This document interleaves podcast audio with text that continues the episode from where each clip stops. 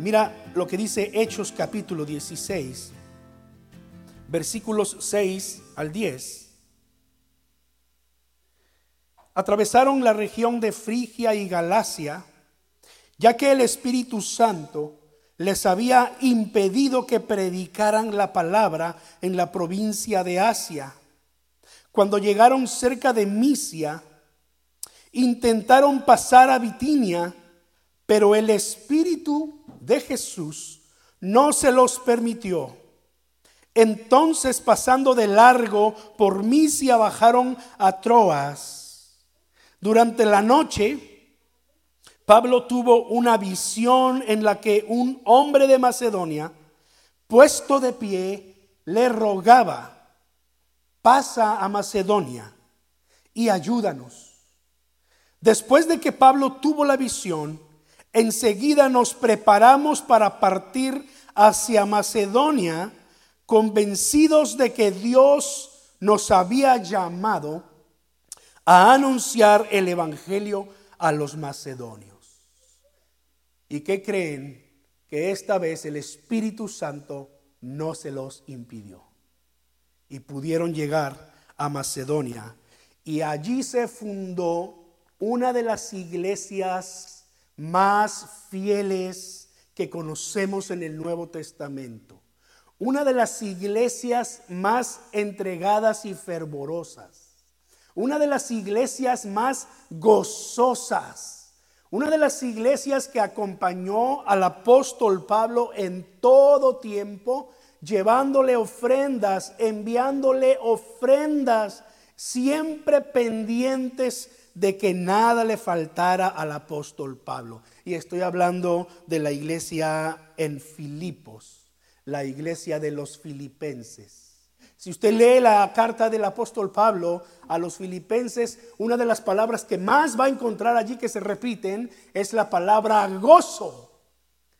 Y es curioso porque cuando Pablo levanta esta iglesia en Filipos, estuvo en la cárcel por haber liberado a una muchacha. Usted lo puede leer en el resto del capítulo 16 como tarea esta tarde en su casa, ¿verdad? Eh, como resultado de haber liberado a esa mujer, los amos de esa mujer echaron en la cárcel a Pablo y a Silas. Y dice la escritura que a medianoche, allí en la cárcel, Pablo y Silas estaban cantando alabanzas. Me imagino que estaban allí, Espíritu Santo, ¿verdad? Cantando estas alabanzas. Eh, de tal manera, dice que cuando oraban hubo un terremoto en ese lugar. Las cadenas de todos se soltaron, las puertas se abrieron, todo mundo podía salir huyendo. ¿Qué es lo que, no qué es lo que quisieran los, los, presos que, ocurriera en, en ese tiempo, verdad? Salir corriendo. Pero dice la historia bíblica que ninguno de los presos salió de ahí. Ni uno solo. El carcelero dice que cuando vio las puertas abiertas dijo, ya se me escaparon todos y lo tendré que pagar con mi vida, pues mejor me la quito yo. Y dice la escritura que se iba a quitar la vida cuando Pablo le dijo, ¡hey! No te hagas daño, aquí estamos todos.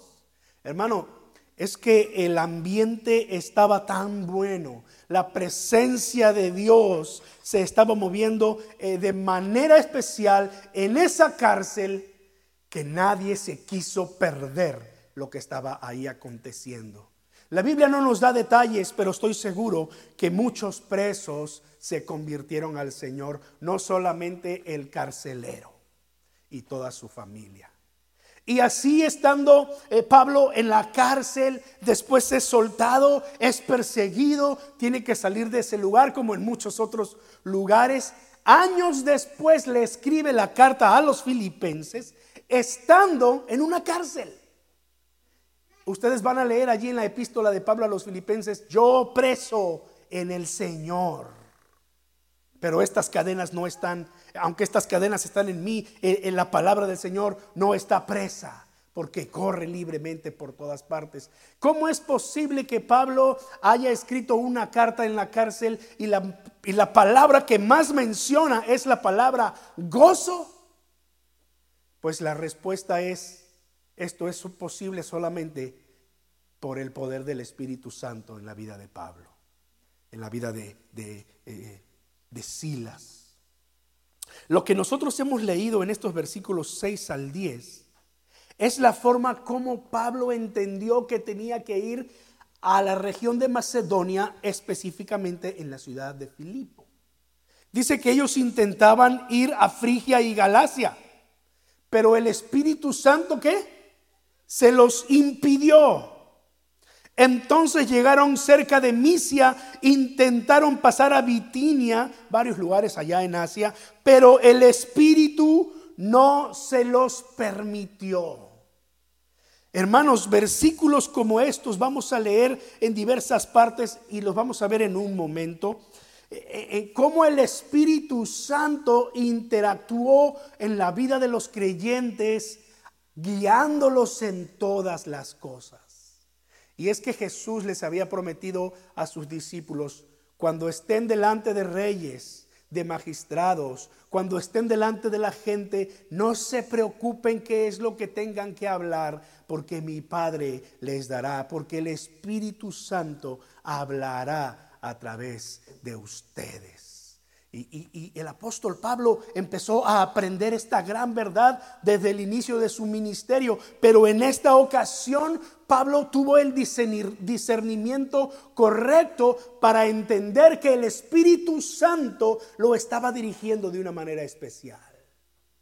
Y como ya dijimos, el resultado es que se levantó una de las iglesias más vibrantes y más fieles de, los que de las que se conocen en el Nuevo Testamento.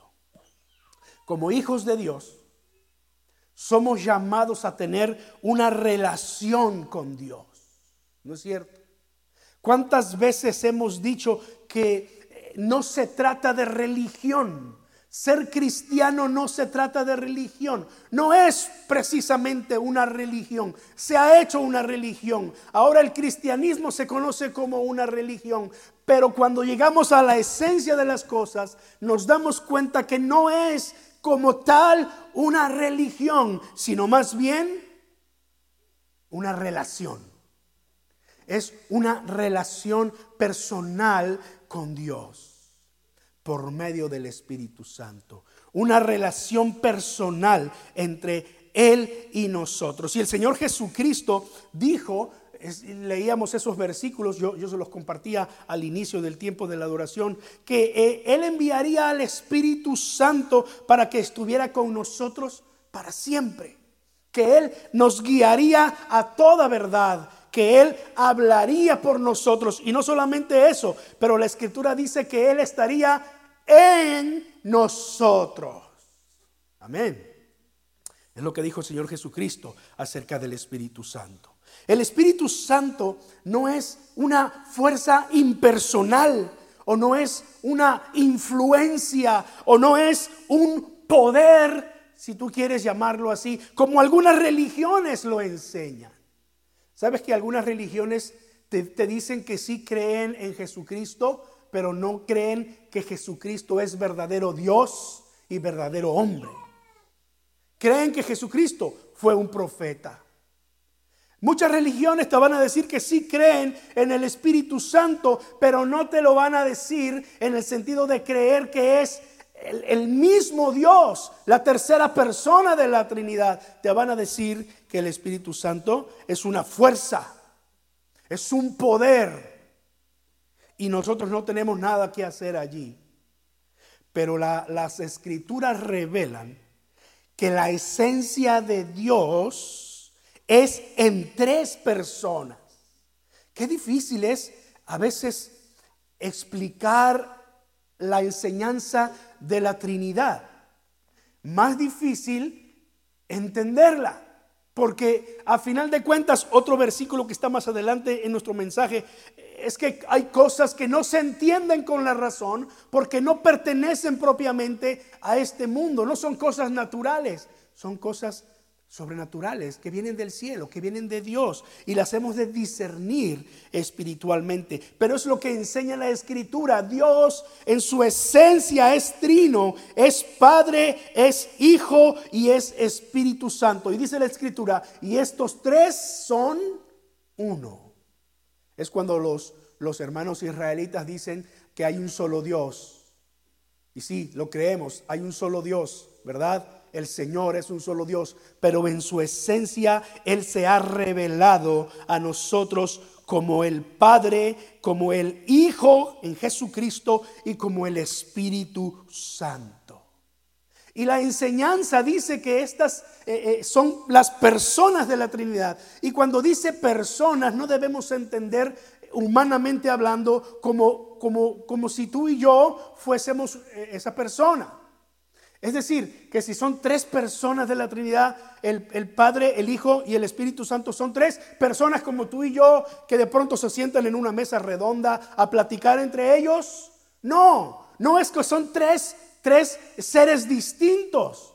Esta es la esencia de Dios. Quizá la forma más conocida para nosotros que podemos explicarlo y entenderlo es en relación a la personalidad del ser humano, a la esencia del hombre. El hombre es espíritu, alma y cuerpo. El cuerpo nos sirve para movilizarnos en todas partes. El cuerpo tiene una vida adentro que es el alma. Eh, eh, un cuerpo sin alma no tiene vida, no podría moverse y hacer todo lo que el cuerpo está diseñado a hacer. Así que tiene un alma. Cuando el hombre muere, el alma desaparece porque el alma es la vida. Así que solo queda allí el cuerpo. Y dice la escritura que el espíritu vuelve a Dios que lo dio. El ser humano es cuerpo, alma y espíritu. El, espíritu es la parte que Dios puso en el hombre al momento de la creación para poder tener comunión con Él. A diferencia de los animales, los animales no pueden tener la comunión que tú y yo tenemos con Dios. Ellos no tienen la conciencia de ser seres espirituales y que pueden tener una conexión, una relación con Dios. Espíritu, alma y cuerpo. Quizá otra forma también que se ha explicado y tiene sus deficiencias esta, pero, pero creemos que nos ayuda a entender es, es, por ejemplo, el hermano Eddie, él es esposo. Recuérdame cómo se llama tu esposa, que ya no me acuerdo, Eddie, perdóname. Becky. Él es esposo de Becky, pero también es padre de dos preciosas pequeñas y de un niño. Y es la misma persona. No estamos hablando que son dos Eddies distintos. ¿Verdad? Si él de pronto dijera, soy, yo soy dos Edis, pues yo diría, tú estás esquizofrénico o algo tienes, ¿verdad? Él es padre, él es esposo, pero también es hijo. Tu mami está todavía en República Dominicana, ¿no? Ya, ya llegó por acá. Él es hijo también y es la misma persona. Ahora, la deficiencia de esta ilustración es que eh, él es también tío, ¿verdad? Me imagino que tienes sobrinos por allí en alguna parte, ¿verdad? También eres hermano y podríamos sacar un sinfín de roles, pero la esencia de la ilustración es que es una misma persona. Él no llega a casa y dice, bueno, ahora soy esposo. Y de pronto, ah, bueno, ahora me voy a cambiar el chip, voy a ser padre. No, es la misma persona, pero tiene roles distintos funciones distintas. Dios en su esencia es trino, Padre, Hijo, Espíritu Santo. El que vino entre nosotros y dio su vida en la cruz es el Hijo, Jesucristo, el Hijo de Dios. Por eso la voz que se oyó en el cielo diciendo, este es mi Hijo amado. A Él escuchen. Y Jesucristo dijo, yo me voy, pero no los voy a dejar solos. Vendré a ustedes. ¿Cómo es que Él se iba a ir al cielo después de resucitar, ascendiendo al cielo y, al mismo tiempo iba a venir con sus discípulos en el Espíritu Santo. Que es el mismo Dios. Por eso es que nosotros vamos a encontrar en el Nuevo Testamento cómo se intercambia la expresión. Algunas veces se dice Espíritu Santo, otras veces se dice Espíritu de Dios, otras veces se dice el Espíritu de Cristo, el Espíritu de Jesús, el Espíritu del Padre. ¿Por qué? Porque es el mismo Dios. Es más, Dios en su esencia es Espíritu. ¿No lo dijo así Jesús a la mujer samaritana? Dios es espíritu. Y los que le adoran, ¿qué dice? En espíritu y en verdad es necesario que le adoren. Ahora podríamos tardarnos aquí el resto del tiempo hablando sobre la Trinidad y, y no agotar los textos y de pronto quizás hasta tener las mismas preguntas. Pero digamos esto en esencia. El Espíritu Santo es llamada una persona, es llamado una persona porque tiene las características de una persona. Es decir, piensa, decide, habla, siente, puede ser rechazado. Y la escritura nos dice que nosotros fuimos creados a imagen y semejanza de Dios, de Dios en su esencia. Quizás por eso podemos decir que tenemos espíritu, alma y cuerpo. Pero más porque básicamente Dios puso en nosotros esas capacidades que Él tiene, que tiene el Espíritu Santo que puede pensar, que puede decidir, que puede hablar, que puede eh, eh, eh, sentir, que, que puede ser rechazado o puede ser aceptado. Nosotros hemos sido creados a imagen de Dios. Y la Biblia nos dice que nos, se nos fue dado el Espíritu Santo para recibir el poder que viene de Dios y poder testificarle a las naciones que Jesucristo murió por nuestros pecados. Pero también la Biblia nos ha enseñado que el Espíritu Santo fue dado para la purificación de nuestro corazón. Pedro entendió que en el día de Pentecostés y aquella ocasión con, con Cornelio y toda su familia, el Espíritu Santo había purificado por la fe sus corazones. ¿No lo dijo así cuando lo explicó en Hechos 15 a toda la iglesia? Ninguna diferencia hizo entre nosotros y ellos purificando por la fe sus corazones. Ahora, quiero pasar rápidamente eh, por algunos versículos en el libro de los Hechos de cómo el Espíritu Santo ha interactuado con la iglesia desde el principio. Si quieres ir conmigo, sí, voy a ir muy rápido, quizás no vamos a alcanzar a, ir al mismo, al mismo tiempo todos. Luego también que estas páginas de la Biblia a veces se pegan, están muy delgaditas. Y no, y no se recomienda chuparse los dedos para darle vuelta, ¿verdad? Así que voy a usar el sudor santo del siervo del Señor. Capítulo 2, el Espíritu Santo es derramado sobre los creyentes. ¿Verdad que sí? Capítulo 4, versículo 8 dice que Pedro, lleno del Espíritu Santo, habló a los ancianos de, entre los judíos.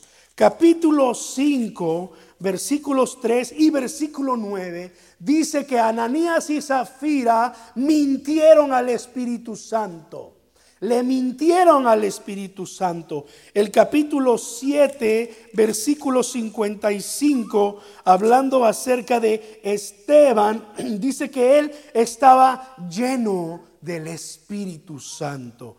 Lleno del Espíritu Santo, se dirigió a la gente tercos y duros de corazón, les dijo, llenos del Espíritu Santo. Capítulo 8, versículo 39, después de que Felipe estuvo con el eunuco y le habló de Jesucristo y le bautizó, dice que el Espíritu arrebató a Felipe. El Espíritu del Señor se lo llevó de repente y, y se encontró ya en otra ciudad predicando el Evangelio. El Espíritu Santo. Capítulo 10 versículo 19, el apóstol Pedro tuvo aquella visión de los animales impuros y Dios le dijo, lo que yo he santificado no lo llames impuro.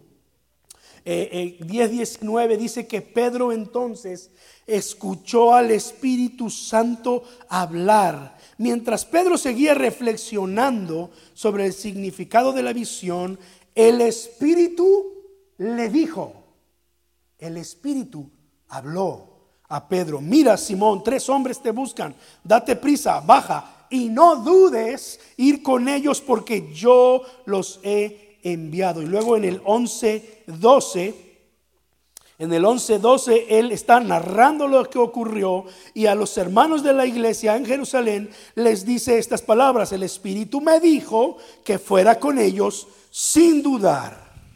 También fueron conmigo estos seis hermanos y entramos en la casa de aquel hombre romano. El Espíritu me dijo, Luego en el capítulo 13, aquí ya entra en escena en la historia bíblica Bernabé y Saulo. Y dice que estaban Bernabé y Saulo y otros hermanos más ayunando y adorando al Señor, sirviendo al Señor. Y dice el versículo 2 que el Espíritu Santo dijo, apártenme ahora a Bernabé y a Saulo para el trabajo al que los he llamado.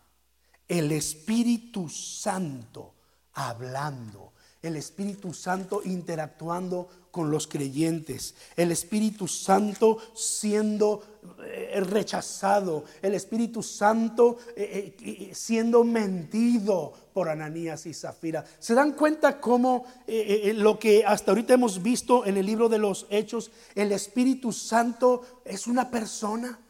En el sentido que Él, Él piensa, Él decide, Él habla, Él llama.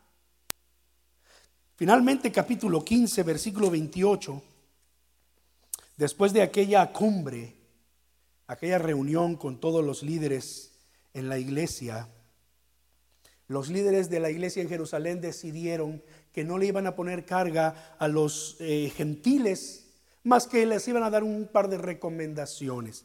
Y miren lo que dice versículo 28, 15, 28. Dice allí, nos pareció bien al Espíritu Santo y a nosotros no imponerles a ustedes ninguna carga, aparte de las siguientes, de los siguientes requisitos. Nos pareció bien al Espíritu Santo y a nosotros. Así es como llegamos a nuestro pasaje. Ya para ese tiempo el apóstol Pablo había eh, experimentado ciertas cosas con el Espíritu Santo. Pero llegó el momento en el que el Espíritu Santo iba a tratar directamente con Pablo. Y cuando ellos intentaron ir hacia un lugar, el Espíritu Santo se los impidió. ¿Cómo ellos se dieron cuenta que el Espíritu Santo se los había impedido? No lo sé, posiblemente se desató una tremenda tormenta que cerraron todos los puertos y ahora no hay más viajes. Y ellos dijeron, pero bueno, pues eh, hay que entender que el Señor no quiere que salgamos. Y al siguiente día intentaron eh, eh, moverse, pero entonces dice el Espíritu Santo no se los permitió. ¿Cómo ellos se dieron cuenta que el Espíritu Santo no les estaba permitiendo hacer estas cosas? Entonces dice que de noche tuvo una visión y vio a un hombre de Macedonia que estaba puesto en pie y que le rogaba, ven a ayudarnos, pasa a Macedonia, ven a ayudarnos. El versículo 10 eh, dice que finalmente el apóstol Pablo entendió, estaba convencido de que Dios, dice, nos había llamado a anunciar el Evangelio a los macedonios.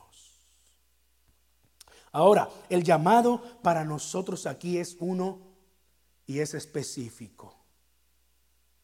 Ya nosotros sabemos que el Espíritu Santo habla. Ya nosotros sabemos que el Espíritu Santo nos, nos ministra, nos dirige. Ya nosotros hemos leído y podríamos seguir leyendo otros textos como el de Juan 14 que yo les compartía al inicio de la alabanza. Jesús dice allí, si ustedes me aman, obedecerán mis mandamientos. Y yo le pediré al Padre y Él les dará otro consolador para que los acompañe siempre. El Espíritu de verdad, a quien el mundo no puede aceptar porque no lo ve ni lo conoce, pero ustedes si lo conocen porque vive con ustedes y estará en ustedes. Ahora, luego los versículos 25 y 26 añaden, mismo Juan 14, todo esto lo digo ahora que estoy con ustedes, pero el consolador, el Espíritu Santo, a quien el Padre enviará en mi nombre, les enseñará todas las cosas y les hará recordar todo lo que les he dicho. Romanos 8, 14 y 16 es, es, todavía más clarificador. Dice allí en Romanos 8, 14, porque todos los que son guiados por el Espíritu de Dios, estos son hijos de Dios. Y luego el versículo 16, el Espíritu mismo le asegura a nuestro Espíritu de que somos hijos de Dios. Ya confirmamos eso. ¿Verdad? El Espíritu Santo le habla a nuestro espíritu. El Espíritu Santo se dirige a nosotros. El Espíritu Santo nos hace ver cosas. El Espíritu Santo cierra ciertas puertas. El Espíritu Santo trata pues directamente con nosotros. Es la forma en cómo Dios se comunica con nosotros. Dice el Salmo 103, bendice alma mía a Jehová y bendiga todo mi ser su santo nombre. Cuando leemos ese texto en las versiones más antiguas, leemos así, bendice alma mía a Jehová y bendigan mis entrañas su santo nombre. Ese es un texto revelador en el Antiguo Testamento porque el judío básicamente veía la esencia del hombre en dos partes, alma o espíritu y cuerpo. Pero el salmista allí en el Salmo 103, 1, está revelando las tres grandes áreas del hombre. Bendice alma mía. ¿Qué habíamos dicho que era el alma? Era la vida. ¿Verdad? Las emociones, eh, el razonamiento, las decisiones, lo que te hace tener vida, ese es, ese es el alma. Bendice alma mía al Señor. Y luego dice, y bendiga mis entrañas, mi ser, mi cuerpo, su santo nombre. ¿Dónde está el Espíritu ahí? ¿Dónde está el Espíritu? Ah, pues quién sabe, ¿no? El Espíritu es el que está hablando. El Espíritu del salmista es el que le está dando la orden. El Espíritu dice, alma mía, bendice al Señor. Y como el alma son los, el razonamiento, eh, las emociones, las decisiones, el alma dice, cuerpo, bendice al Señor. Y entonces el cuerpo empieza a bendecir al Señor. Y es que Romanos 8, 16 dice que el mismo espíritu le, le dice a nuestro espíritu, si tú ves el texto bíblico con detenimiento, cuando dice que el espíritu mismo lo tiene con E mayúscula, con E grande, ¿verdad que sí? Y luego dice, le asegura a nuestro espíritu, y espíritu viene con E minúscula. Dice que le, le, dice el Espíritu Santo a nuestro espíritu que somos hijos de Dios. El Espíritu Santo le da la orden al Espíritu diciendo, bendice al Señor. Y el Espíritu le dice al alma, alma, tú eres la de las decisiones aquí, bendice al Señor. Y, el alma le dice al cuerpo, cuerpo, tú me tienes que obedecer a mí porque todo está diseñado para que el cerebro de la orden y las manos se levanten y los pies se levanten y la boca hable. Bendice al Señor. ¿Están conmigo en lo que estoy diciendo? Porque de pronto hasta yo me pierdo. El Espíritu le dice, el Espíritu Santo le dice a mi espíritu. Es la forma que Dios se comunica con nosotros. Es la forma en cómo Dios eh, eh, nos creó para poder tener comunión con Él. Por eso cuando el hombre pecó en el huerto del Edén, dice la escritura que el hombre vino a morir espiritualmente. No comas de ese árbol, porque el día que de él comas de cierto, morirás. Y no se refería literalmente a la muerte física, aunque fue también una consecuencia. El hombre entonces empezó a enfermarse. El hombre entonces redujo su expectativa de vida. Se le redujo al grado de, dice la escritura, 70, los más robustos 80.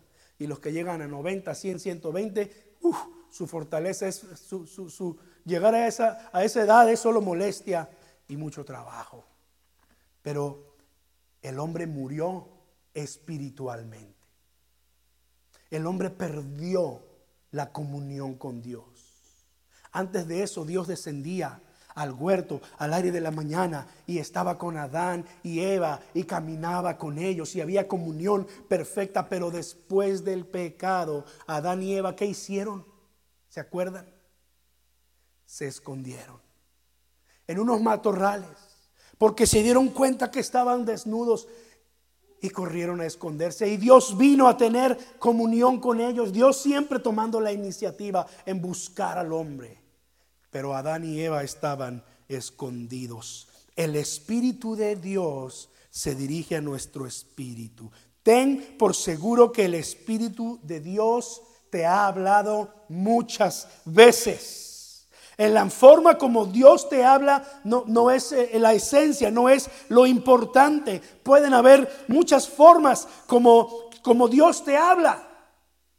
Comúnmente nosotros decimos, y, y, entonces Dios me habló y yo entendí. Sí, porque Dios nos pudo haber hablado a través de, de, la lectura de su palabra, como, como cuando venimos con todo nuestro corazón a leer su palabra, ocurre, Dios te habla.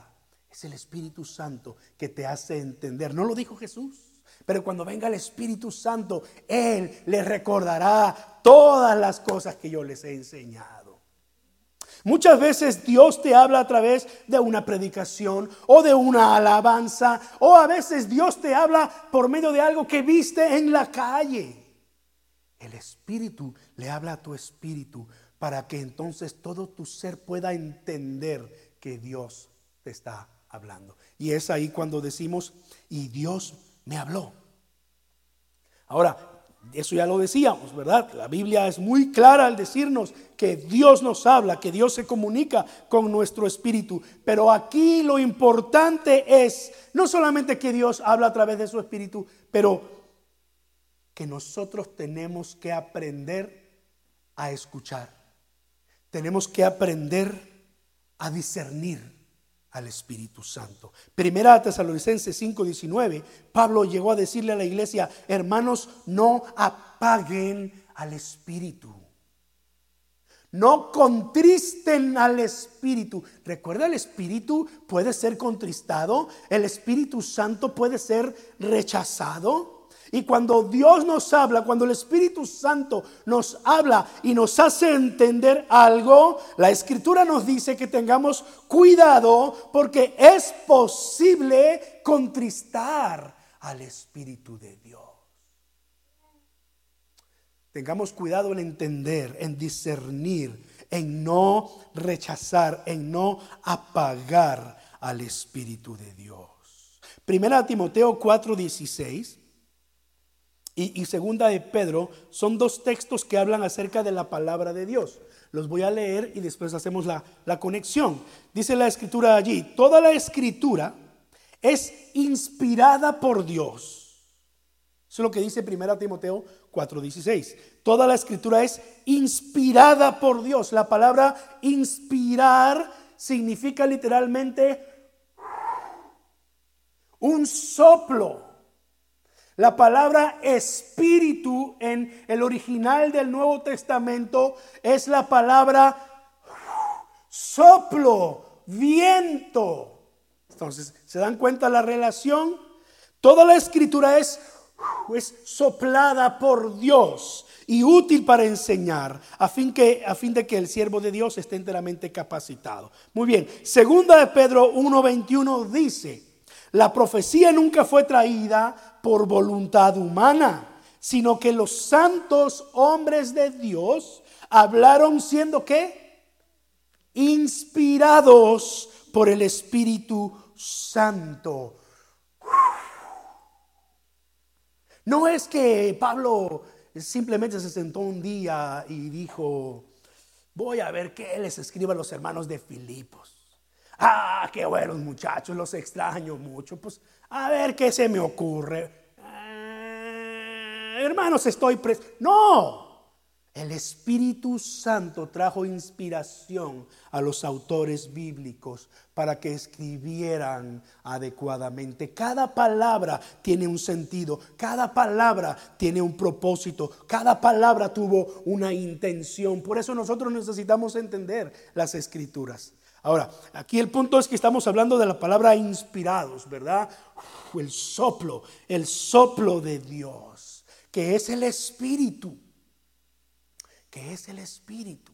Es la misma palabra cuando habla del Espíritu Santo, el soplo de Dios. Nosotros tenemos que entender y discernir adecuadamente cuando el Espíritu Santo nos está hablando. Primera a los Corintios 2.14. Primera a los Corintios 2.14 dice así la palabra allí, el que no tiene el Espíritu, y el Espíritu habla del Espíritu Santo con E mayúscula, el que no tiene el Espíritu no acepta lo que procede del Espíritu de Dios, pues para él es locura. No puede entenderlo porque hay que discernirlo como espiritualmente porque hay que discernirlo. Un capítulo más adelante, primero a los Corintios, capítulo 3 y versículo 12 dice, si alguien construye sobre este fundamento, ¿sí? 3, 12.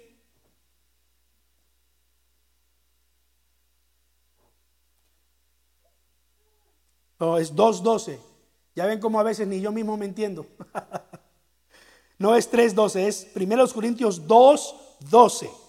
Por favor, ahí conmigo dice, nosotros no hemos recibido el espíritu del mundo. ¿Notas que espíritu está con E minúscula? Nosotros no hemos recibido el espíritu del mundo, sino el espíritu eh, con, con E mayúscula, el espíritu que procede de Dios, para que entendamos lo que por su gracia Él nos ha concedido.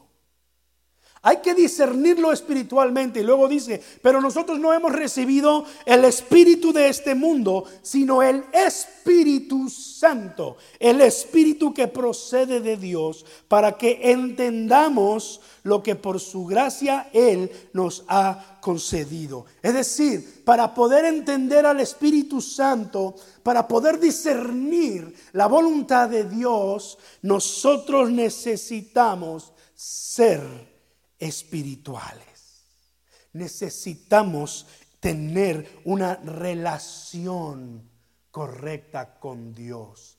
Nosotros necesitamos tener una relación cercana, íntima, para poder asegurarme cuando el Espíritu me está hablando.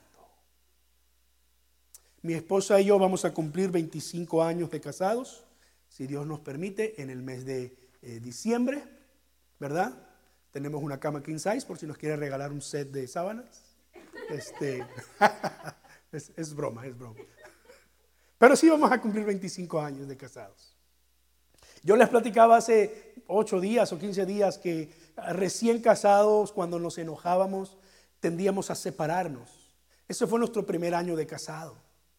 Por supuesto, estábamos aprendiendo. Nunca habíamos eh, experimentado que era dormir con alguien a su lado, ¿verdad? Y mi esposa siempre se levantaba con un ojo morado y yo le decía, ¿ahora a ti qué te pasó? ¿Con quién luchaste? Y se me quedaba viendo con una cara que yo no entendía hasta que me dijo. Dice que yo estaba acostumbrado a dormir solo, le digo. Así que yo me daba la vuelta y le hago así, pues no me fijaba que ahí estaba tu ojo, ¿verdad? No, en serio eso pasaba, ¿no? Y a veces todavía pasa, ¿no? Pero lo que quiero decir aquí es que a lo largo de estos 25 años de, matrimonio, hermanos, que, que ha habido de todo, eh, desacuerdos, malos entendidos, eh, eh, problemas, etcétera, hemos aprendido que entre más convivimos, entre más tiempo pasamos juntos, más nos conocemos. Y lo cierto es que todavía nos estamos conociendo. Y se le ha preguntado a personas que tienen ya 50 años de casados, 60 años de casados, ¿cuál es el secreto? Y ellos dicen, además de la paciencia y por supuesto el amor, la relación. Tomen tiempo para estar juntos. Imagínese usted que yo estando aquí en casa me la pasara todo el día en la oficina y mi esposa ahí en la casa sola esperando por, mí. Miren, cuando, cuando empezó a salir todo esto del internet allá en México, así un poco más fuerte y abierto, más público, eh, corría yo creo que el año 1998, 99, por ahí así, que tuve mi primera computadora, regalo de, un buen amigo. Me daban las 2 de la mañana, hermanos. Me daban las 2 de la mañana en la oficina pastoral. ¿Por qué? Por, por la novedad del Internet. Porque, wow, Google. Creo que en ese tiempo no existía Google todavía, ¿no? Era Altavista tal vez, este, Yahoo ya existía. Google no era tan popular como lo es ahora, pero eh, había otros motores de búsqueda. Sí, ¿verdad? Esas conexiones de... Y por, fin te conectabas. Hermano, sí o no, sí o no. Me daban las dos de la mañana. Y cuando yo llegaba a casa, cansado de un día de, por favor, ¿verdad? ¿Cuál era la mirada de mi esposa? Mi, mi, esposa me llegó a reclamar. Mi esposa me dijo, oye, no estás haciendo bien. ¿Qué es lo que está pasando? Tenía toda la razón toda la razón.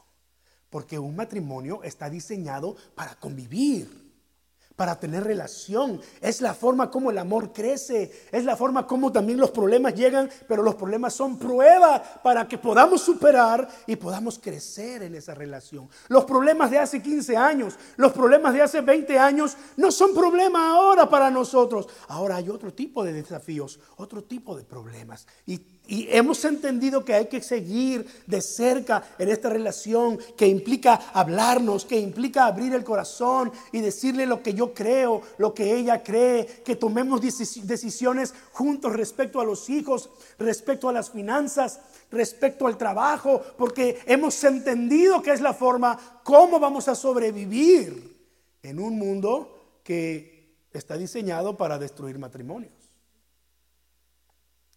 Ahora, ¿a dónde quiero llegar con todo esto? Ahora que el tiempo ya se me fue. Que como en todo matrimonio, porque el matrimonio está diseñado en la mente de Dios. Y en la mente de Dios siempre existió la idea de que un matrimonio debe estar relacionado, debe convivir, debe comunicarse. Uno habla, el otro escucha.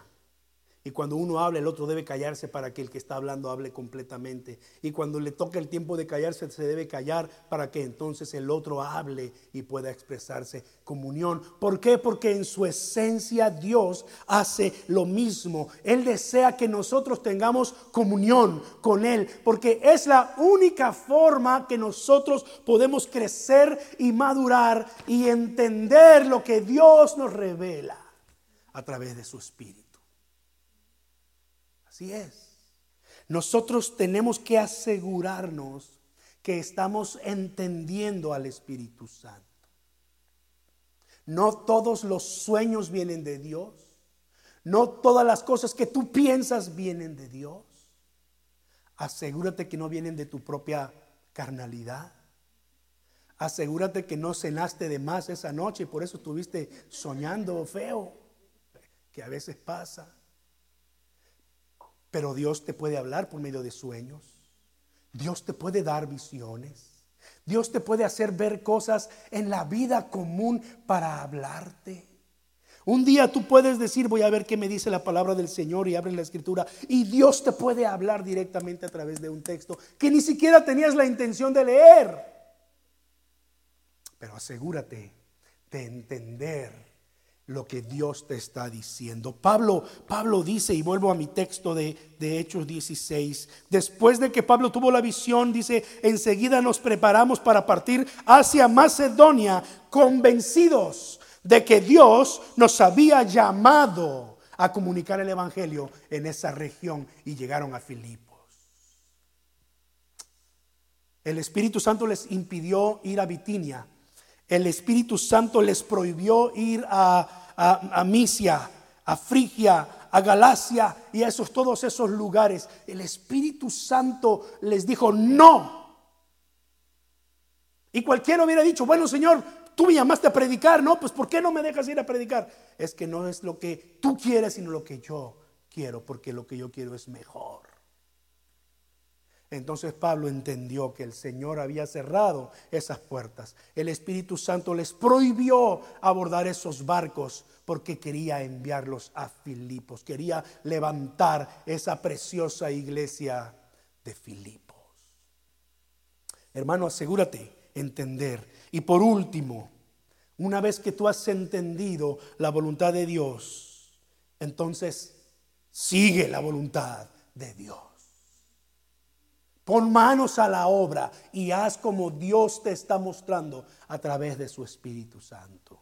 Pablo así lo hizo. Enseguida, dice, enseguida nos fuimos a Macedonia. Estábamos ya convencidos que el Señor nos mandaba a ir allá. Pedro fue lo mismo que dijo, ya leímos ese versículo. Mientras Pedro seguía, Pedro seguía pensando qué significa la visión, el Espíritu Santo le habló y le dijo, cuando van, cuando vengan por ti, ve con ellos, no lo dudes, ve con ellos. Así que vinieron los hombres, descansaron esa noche. La historia bíblica nos dice que al otro día se levantaron temprano y Pedro les dijo, vamos, porque el Espíritu Santo me ha indicado que yo vaya con ustedes. Cuando llegó con Cornelio, eh, Cornelio lo salió a recibir afuera porque él sabía que un judío no iba a querer meterse a la casa de un gentil. Y Pedro le dijo, no te preocupes, porque el Espíritu me dijo que yo viniera aquí a ti y lo que él lo que él ha santificado no lo llame común. Y Pedro entró a la casa y dice ahí versículo 29 de Hechos 10, cuando mandaron por mí, por eso dice, no puse ninguna objeción. Los líderes de la iglesia oraron entendieron la voluntad de Dios y cuando comunicaron la voluntad de Dios, así fue como lo dijeron, nos ha parecido bien al Espíritu Santo y a nosotros no ponerle carga a los gentiles. ¿No te ha pasado a veces que cuando el Señor el Señor pone el Señor pone algo en tu corazón, quizás llamarle a alguien, quizás compartir con alguien, a veces somos un poco perezosos? un poco tardos en hacer las cosas.